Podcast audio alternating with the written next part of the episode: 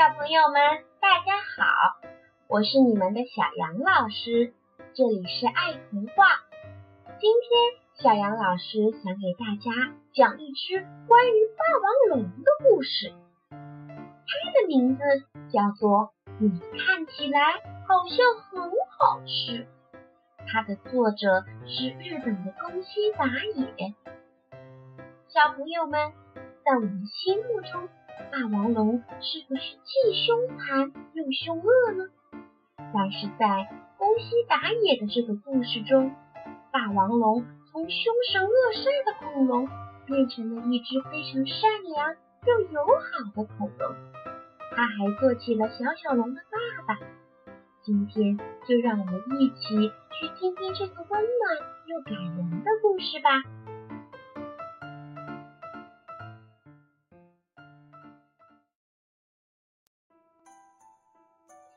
以前，以前，很久以前，在一个晴朗的日子里，山砰砰的喷火，地咚咚的摇晃。就在这时候，甲龙宝宝出生啦。可是呢，在那么大的地方，就只有他一个。甲龙宝宝觉得好孤单。抽抽搭搭的哭起来，一边哭一边走。嗷呜！嘿嘿，你看起来好像很好吃。霸王龙滴滴答答的流着口水，正要扑过去。就在这个时候，爸爸，甲龙宝宝一把抱住了霸王龙。我好害怕哟！吓了一大跳，不由得说：“你怎么知道我是你的爸爸呢？因为你叫我的名字呀！知道我的名字的，一定就是我的爸爸。名字？嗯嗯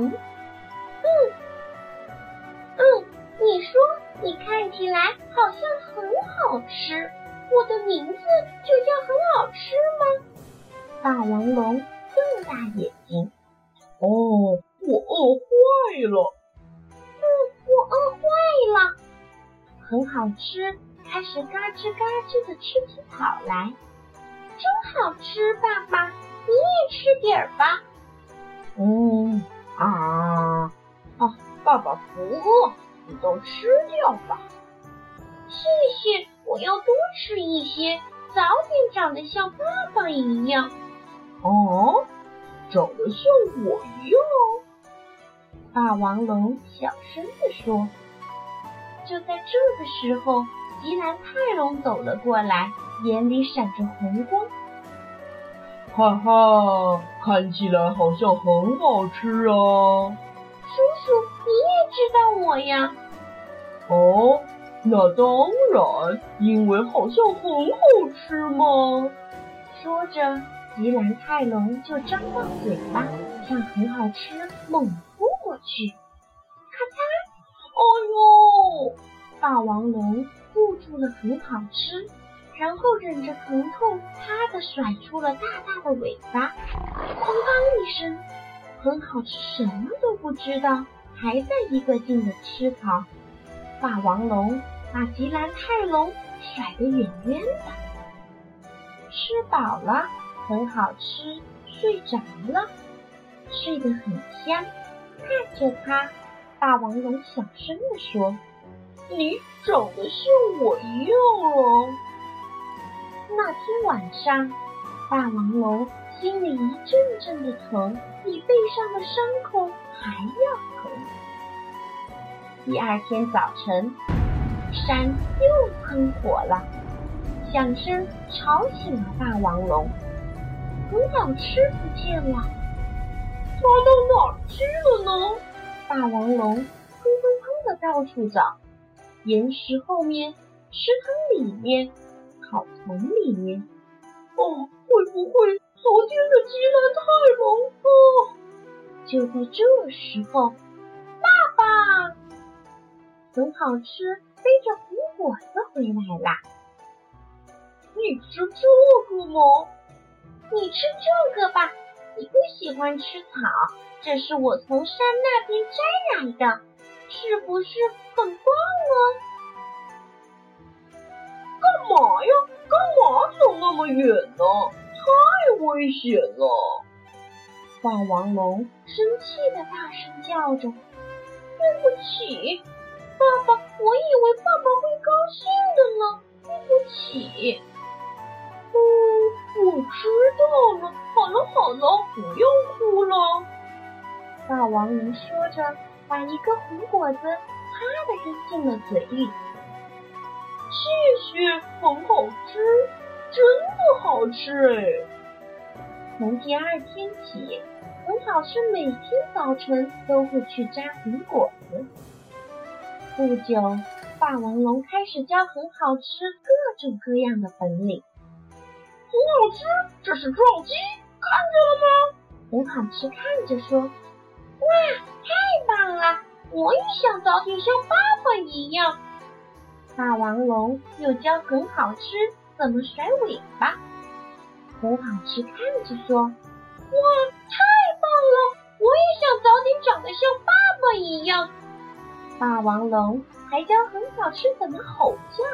很好吃，看着说。早点长得像爸爸一样。就这样，日子一天一天的过去了。有一天晚上，霸王龙说：“很好吃，我已经没有什么能教你的了。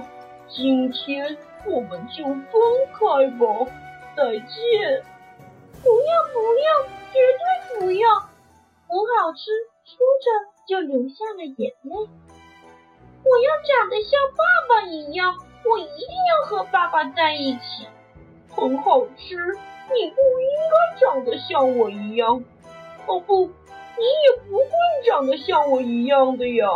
不要不要，绝对不要。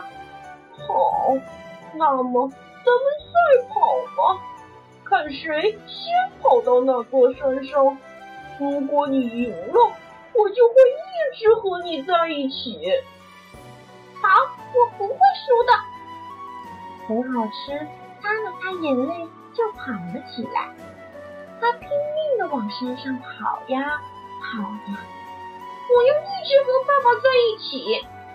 很好吃，头也不回的一个劲儿的往山上跑去。嗯，他看到了和他一样的小龙。再见，很好吃。再见，很好吃。霸王龙小声的说着，吃下了一个红果子，因为他发现很好吃，已经找到了他的爸爸妈妈。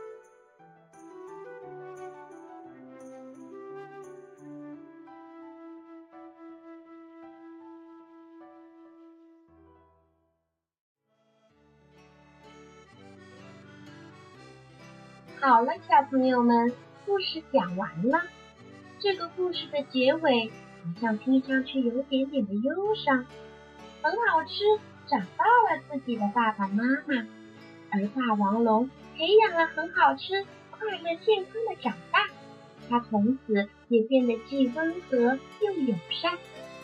所以小杨老师也希望你们每一个人，在烦躁的时候、生气的时候。不要大发雷霆，也不要气得跺脚，要做一个温和、善良、有爱的人。我们明天的时间再见吧。